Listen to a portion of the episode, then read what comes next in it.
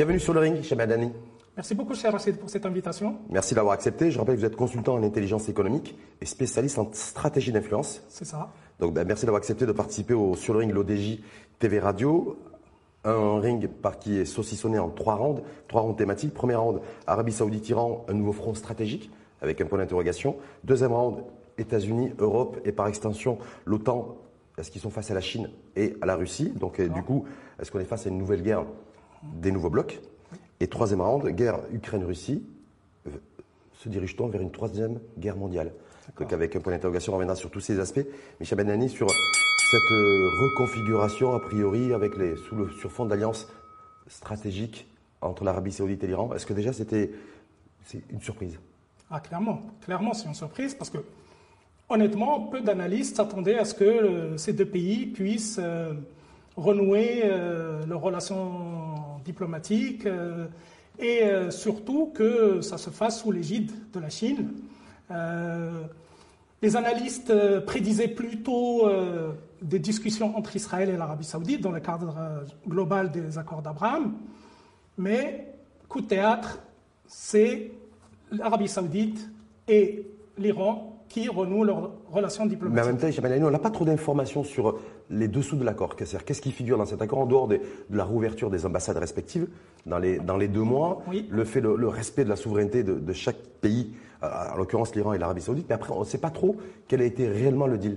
Oui, tout à fait. Alors, tout ce qu'on sait, comme vous avez dit, c'est ouverture des, des ambassades dans deux mois, c'est non-ingérence de l'Iran dans les affaires de l'Arabie saoudite et non-ingérence de l'Arabie saoudite dans les affaires de l'Iran. Mais on sait aussi qu'il y aura un volet de développement économique et sécuritaire. Ça, ce sont les Donc coopération économique et sécuritaire, renforcée. tout à fait. Et, euh, et, également, euh, le roi d'Arabie saoudite, le roi Salman, a officiellement invité le roi euh, pardon, le président iranien. de venir en visite officielle euh, en, Arabie Saoudite pour pouvoir justement discuter euh, des détails. On va revenir sur tout ça, mais comme vous avez, fait référence effectivement au rôle de la Chine. Oui. Donc on dit que c'est qu'ils ont été interlocuteurs, médiateurs, ils ont été le, parrain aussi de cette réconciliation diplomatique. Qu'est-ce que, que, fait la Chine dans cette, dans cette équation un, Et que fait la Chine surtout dans cette région? Alors, avant de, avant de donner tout, tous les résultats euh, pour la Chine, en fait, les premières discussions avaient commencé en Irak en 2021. Puis, il y a eu Oman qui avait aussi servi de, médiateur dans, dans, ces, pourparlers-là. Mais effectivement, c'est la Chine qui est euh, venue, euh, comment dirais-je, comme garant entre les deux pays. Et pourquoi la Chine? Parce que la Chine a une relation de neutralité avec ces deux pays-là. Elle est beaucoup plus proche de Téhéran que de, que, que, l'Arabie Saoudite. Euh, pas forcément. non Pas forcément, parce que l'Arabie Saoudite, c'est le premier fournisseur de pétrole des Chinois. Mhm. Et 80% des hydrocarbures qui partent en Chine viennent du Moyen-Orient. Donc forcément, la Chine a une carte très importante à jouer dans cette région-là, qui est de sécuriser la grande partie de ces approvisionnements-là. Et une confrontation Iran-Arabie saoudite n'est pas forcément quelque chose, ou c'est quelque chose qui dérangerait forcément les intérêts euh, économiques de la Chine. Et, pétrolier et gazier. Tout à fait. Et les États-Unis, parce que par contre, on sait très bien que les, ennemis jurés, en fait, en tout cas là où il y a, là où il y a énormément de tensions, c'est entre, entre les États-Unis et la Chine. Est-ce que, quel est le regard que portent selon vous les États-Unis euh, sur le, rôle endossé par la Chine de, médiateur? Certains disent que Joe Biden, c'est un affront en fait que subit Joe Biden et l'administration Biden, euh, et certains considèrent que c'est une victoire, voire un sacre, en tout cas pour le président réélu chinois. Tout à fait, c'est clairement un sacre pour le président Xi euh, Jinping, parce que on rappelle que depuis, depuis les accords de de, Quincy 1945, euh, aucun pays en dehors des États-Unis n'est rentré dans, cette, région-là hum. en tant que médiateur ou en tant qu'acteur principal. C'est la première fois qu'un autre intervenant, une autre puissance intervient dans, la région. Donc effectivement, c'est une très grande victoire stratégique pour la Chine. Euh, on, peut, imaginer que les, Américains étaient, prévenus, ils savaient. Les Saoudiens ont prévenu, ont prévenu les, euh, quelques heures avant, avant que les accords soient signés, ont prévenu qu'il y allait y avoir cet accord-là. Est-ce qu'il faut, est qu'il faut, y voir, Jamal Nani, aussi le fait que le, roi euh, Ben Salman, le roi d'Arabie Saoudite aussi, c'est une stratégie aussi d'émancipation pour sortir un petit peu de la, de la je veux dire, des, de la pression et des, et, des mains américaines Alors, en fait, ils vont voir ça dans un cadre un peu plus plus global. Euh, depuis que Mohamed Ben Salman est devenu prince héritier euh, en Arabie Saoudite, euh, il a émis le souhait que l'Arabie Saoudite sorte de, l'influence et de la grande part qu'a le pétrole dans l'économie saoudienne. Et donc, pour pouvoir diversifier son économie, il, avait besoin euh, de pacifier son pays euh, et d'ouvrir le pays euh, à de nouveaux acteurs, à de nouveaux investisseurs. Donc ça rentre dans une stratégie globale Globale, tout à fait. Et, surtout, l'opposition qu'il y a avec les outils du Yémen euh, justement cette vision 2030 qu'a MBS, Mohamed Ben Salman, pour pouvoir euh, réaliser tous ces projets. Notamment, on voit qu'il y a des gros projets pharaoniques en termes d'infrastructures. On voit bien, vous l'avez dit, effectivement, cette visite aussi là, du président iranien qui a été reçu en grande pompe par le roi, euh, le, roi d'Arabie Saoudite. Maintenant, on se dit, voilà, on sait très bien aussi qu'entre l'Arabie euh, Saoudite et, l'Iran, c'est depuis, depuis 7-8 ans, depuis 7 ans précisément, il y avait, les relations diplomatiques étaient rompues. Moi, c'est très bien qu'il y avait un conflit de leadership aussi sunnite et chiite. Tout à fait. Est-ce que là, ça veut dire que c'est totalement réglé, cette, cette affrontation cet affrontement et cette confrontation sur le terrain idéologique entre leader chiite, en l'occurrence l'Iran, et leader sunnite, en l'occurrence l'Arabie saoudite dans la région euh, Je ne pense pas que le volet idéologique va, être totalement fermé. Je pense que les deux camps vont rester crampés sur leur euh, idéologie euh, Arabie Saoudite va continuer à défendre le sunnisme et l'Iran va continuer, bien entendu, à défendre le chiisme. Ça, je pense que c'est ancré, c'est gravé dans le marbre. Avec plus de modération, Mais plus avec de modération, l'avantage qu'on a maintenant, c'est qu'il y a des, des canaux, des discussions qui sont directs, ouverts, pas besoin d'intermédiaires, et ça facilitera de trouver des compromis sur beaucoup de points. Et, euh, d'éviter d'arriver à des situations de, tension. Voilà. Mais ça veut dire quoi? Ça veut dire, Avant de passer au deuxième round, euh, c'est parce qu'il y a d'autres pays aussi euh, sunnites dans la région qui sont alliés de l'Arabie Saoudite, des alliés stratégiques. On peut D'ailleurs, on peut parler du Maroc. Oui. En l'occurrence, mais également de l'Égypte, de la Jordanie, du Qatar qui est resté silencieux, du Bahreïn. Il n'y a que les, Émirats arabes unis qui ont bougé. Eux, ils se sont reconnectés aussi diplomatiquement euh, avec l'Iran. Mais ça veut dire quoi pour les autres pays? La Jordanie, la Turquie, l'Égypte, le Qatar, le Bahreïn alors le Qatar a, a, cet accord parce que le Qatar avait toujours continué à discuter, euh, notamment pendant la période où elle avait été isolée du, Conseil euh, euh, du Golfe. Elle avait continué à discuter avec, avec, avec l'Iran. les autres pays, y compris le Maroc, bah, et comme beaucoup d'autres pays, sont dans une attitude d'observateur. Ils sont en train de regarder comment les choses vont, vont pouvoir évoluer, parce qu'il est encore vraiment trop tôt pour pouvoir donner une réelle évolution, pour dire est-ce que c'est vraiment une une évolution stratégique, c'est-à-dire à long terme, ou bien juste une opération tactique pour pouvoir. Pour euh, vous, c'est quoi aujourd'hui? Vous, euh, consultant un, intelligence économique spécialiste en stratégie d'influence, est-ce que pour vous c'est une stratégie long terme? Ou est-ce que c'est quelque chose qui, qui, n'est pas tenable sur le moyen terme? Euh, je, pense que ça, ça, pourra évoluer. Pour l'instant, c'est uniquement tactique. Parce que les, les, Saoudiens euh, ont vu qu'en 2019, quand les outils ont attaqué les installations pétrolières euh, de l'Arabie Saoudite, il n'y a eu aucune réaction de la part de l'Arabie Saoudite. Et ça a quand même touché 5% de la hein? production mondiale du pétrole. Donc c'était quelque chose de grave. Et je pense que c'était un déclic pour les Saoudiens de, de chercher justement à, se rapprocher, à, réchauffer les relations avec l'Iran. L'Iran était isolé également de son côté. Donc je pense que tous les deux avaient intérêt à ce qu'il y ait ce, rapprochement. Juste dernière petite question, parce qu'il y a aussi un, conflit à l'extérieur de l'Arabie Saoudite et de l'Iran entre mhm. ces deux pays, c'est au Yémen, qui est un, terrain de guerre depuis plusieurs années, et où il y a un affrontement effectivement entre l'Arabie Saoudite qui soutient le, gouvernement en place et les, forces en, place, et, et Téhéran qui soutient, eux, le rebelle outil. Est-ce que là, toute la question aujourd'hui, c'est est-ce qu'on va vers un cessez-le-feu euh, ou pas Vu qu'il y a une réconciliation aujourd'hui diplomatique entre les deux pays? Euh, comme on a dit en, introduction, les, un des termes de, l'accord entre les deux pays, c'est la non-gérance d'un pays sur, sur dans, dans, les affaires internes de l'autre pays. Donc forcément, les outils étaient un outil de nuisance pour les intérêts saoudiens. Donc clairement, euh, l'Iran va demander à, l'apaisement pour que les choses se calment et euh, pour que euh, on puisse regarder d'autres d'autres problèmes qui seraient un peu plus plus graves encore. Donc pour vous, un cessez-le-feu dans cette guerre yémen qui a fait des, des, milliers de morts, des, des ravages, de la famine, beaucoup de complètement. malheureusement beaucoup de. Merci. On va passer au deuxième round sur autre sujet aussi qui est, d'actualité dans cette nouvelle carte géopolitique mondiale qui est en train de se dessiner, qui n'arrête pas de, bouger, rien n'est figé. États-Unis, Europe, OTAN, Chine, Russie. Est-ce que là aujourd'hui on, assiste à une reconfiguration des, blocs dans cette région avec des nouveaux blocs qui se constituent et qui pourraient d'ailleurs se, traduire par des conflits, en tout cas euh, armés? Alors, en fait, euh, depuis la fin de la guerre froide en 1991, le monde n'a pas cessé d'évoluer et beaucoup de choses se sont accélérées depuis les attentats du 11 septembre 2001. Euh, en fait, il était beaucoup plus simple de comprendre les situations pendant la période de guerre froide parce qu'on avait deux blocs. Donc les choses étaient plus lisibles plus facilement. Maintenant, les, choses sont un peu plus compliquées. Euh, il y a des blocs qui se font, qui se défont. Euh, il y a eu la crise sanitaire, il y a eu euh, en 2008 la crise du subprime.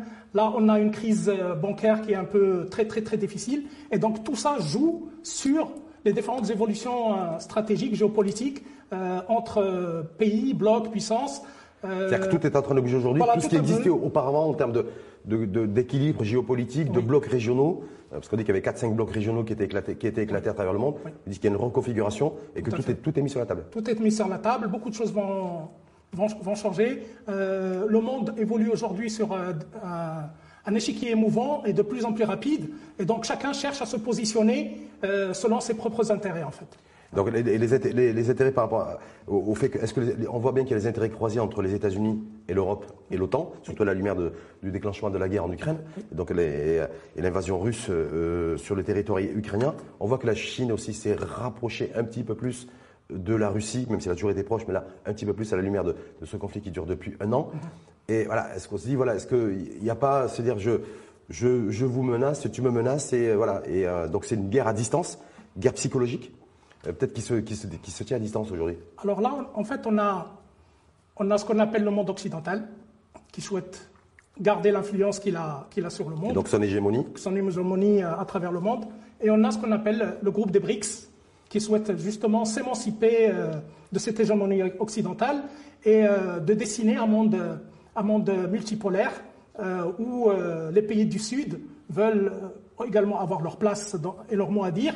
Et euh, les BRICS veulent s'ériger en porte-parole justement de ce monde, ce monde euh, sud global pour euh, contrecarrer l'influence occidentale. Mais contrecarrer l'influence occidentale, c'est intéressant, effectivement, Nani, est-ce que, c'est, est-ce que c'est ces pays, en tout cas, qui, sont, qui veulent se défaire un petit peu de cette hégémonie occidentale et américaine, mhm. essentiellement, est-ce qu'ils ont, ils sont prêts à jouer la carte de Vladimir Poutine Qui serait un peu le, le fer de lance et le, le, qui endosserait le leadership là-dessus Parce que c'est risqué, non c'est certes risqué, mais on l'a vu lors des différents votes des résolutions contre l'URSS euh, aux Nations Unies.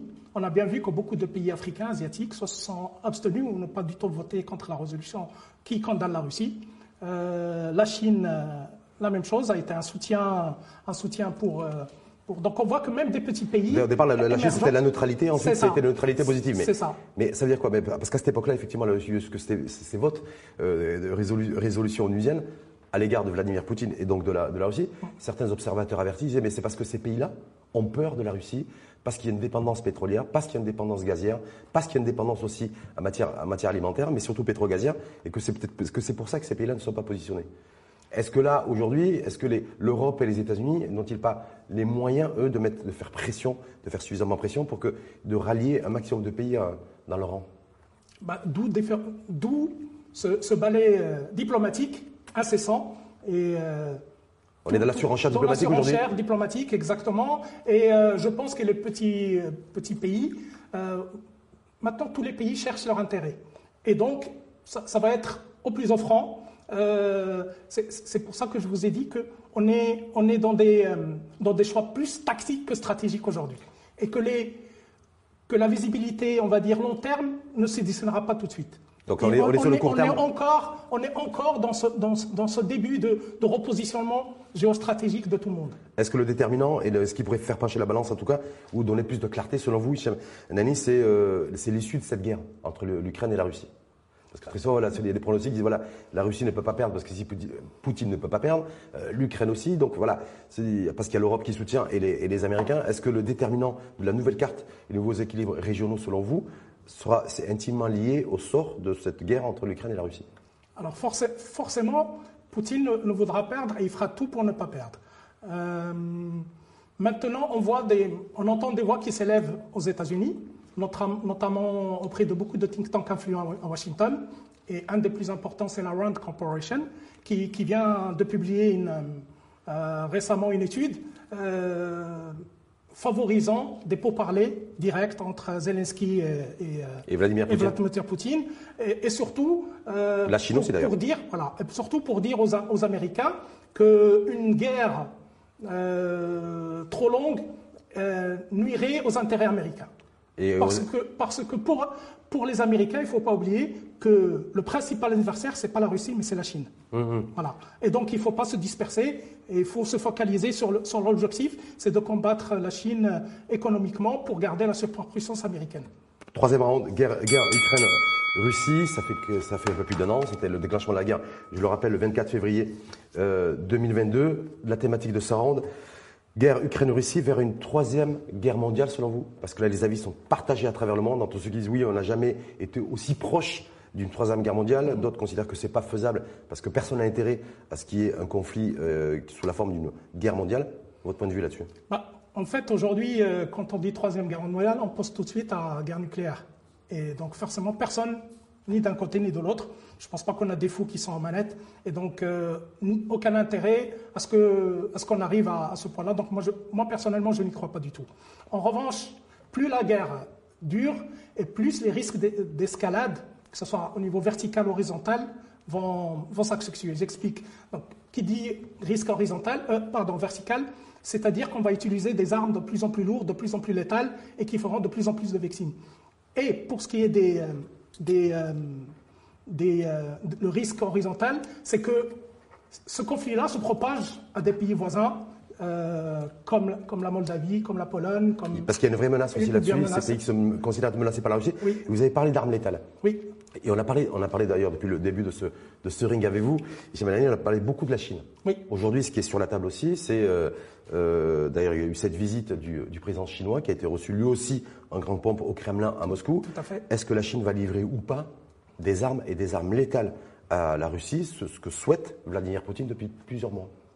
Euh, je, ne pense pas que la, que la Chine va pouvoir euh, voudra livrer, des armes, mais en revanche, l'intérêt de la Chine, c'est que la Russie ne s'affaiblisse pas, parce que la Russie a besoin de la Chine, la, et la Chine a besoin de la Russie pour contrer justement l'influence occidentale euh, en fait, ce qui unit, Ce qui unit euh, la Chine et la Russie, c'est qu'ils ont un ennemi commun, à savoir les, États-Unis. Les États-Unis et plus généralement l'OTAN et le monde occidental. Parce qu'eux, ils parlent plus en monde occidental que, que États-Unis.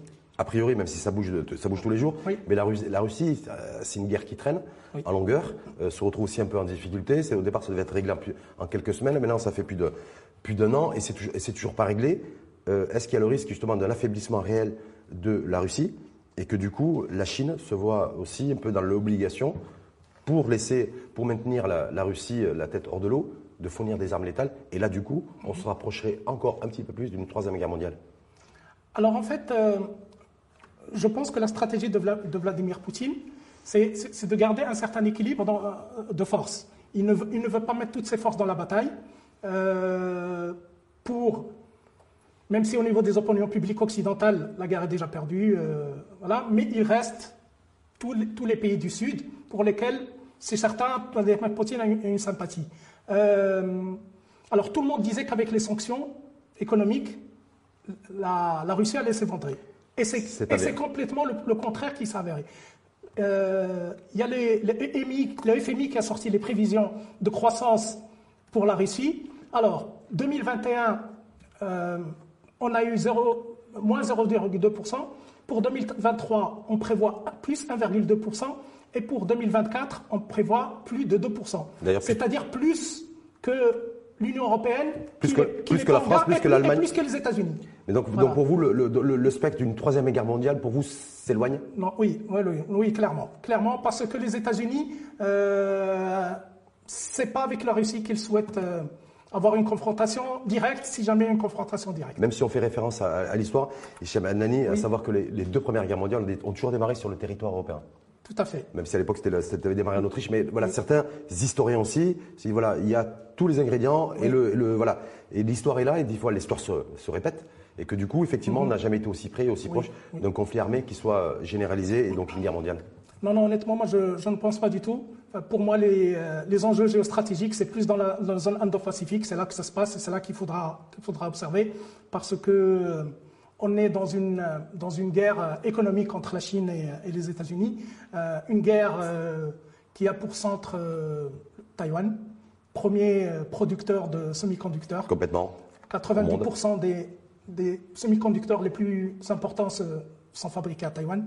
Et donc, du coup, si la Chine encercle Taïwan ou attaque Taïwan, eh ben, ça priverait l'Occident de puces dont elle a besoin pour tout. C'est quoi, un deal aussi, se dire pour, le, pour les Américains de dire voilà, vous touchez, touchez pas l'Ukraine, et pour le message qu'envoient les Américains aux Chinois, ne touchez pas Taïwan? euh, c'est le discours aussi que fait la Chine avec les États-Unis. Ils disent comment vous, comment vous, vous, nous demandez de respecter, de dire à la Russie de respecter l'intégralité territoriale de la Russie et vous ne respectez pas la nôtre parce qu'eux ils considèrent que là. Et comment vous dites qu'il ne faut pas livrer des armes à la Russie et vous vous livrez des armes à l'Ukraine. Donc euh, dans ce discours-là, voilà, ils disent qu'il y a un double standard, il y a, il y a, beaucoup de choses. Et euh, mais moi, j'aimerais vraiment qu'on focalise. Euh, euh, notre, notre regard sur la zone Indo-Pacifique, c'est là où les choses vont se passer. Et c'est là où, hasard ou coïncidence, c'est là où les Américains sont positionnés depuis des années aussi, parce qu'on dit qu'ils ont reconcentré toute leur stratégie, toute leur diplomatie Sur le, au, niveau du, au niveau du Pacifique, considérant que c'est là où, ça, où les enjeux d'aujourd'hui et demain allaient se dérouler. Exactement. Et, c'est là où euh, la, les États-Unis aident à armer le Japon, euh, euh, l'Australie. Euh, qui Et à protéger la Corée du Sud aussi la Corée du Sud, exactement. Ben, en fait, c'est dans le cadre du, de ce qu'on appelle le Quad, c'est-à-dire le, le, quadrilatère sécuritaire. C'est quatre pays, Australie, Japon, Inde et États-Unis. C'est pour pouvoir un peu encercler, encercler, encercler la, la Chine. Mais la Chine, euh, voilà, la Chine, c'est son tout. La, Chine est en train d'affirmer en tout cas son rôle aussi de, de, leader et de superpuissance, euh, y compris sur le sol européen.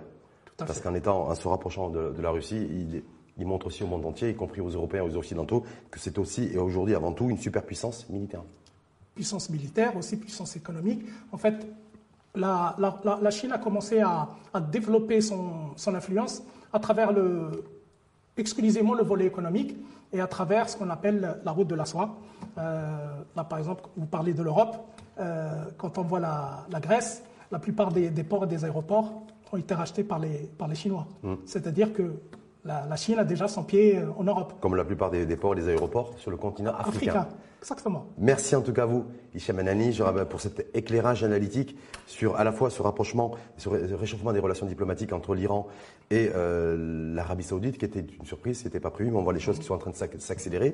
Peut-être on, connaîtra un peu plus les dessous de, cet accord et de, ce deal aussi entre ces deux pays forts et de puissance de la, de la région du Moyen-Orient. Et, et, pour vous, vous écartez l'hypothèse, l'option d'une troisième guerre mondiale à la lumière de ce conflit en Ukraine.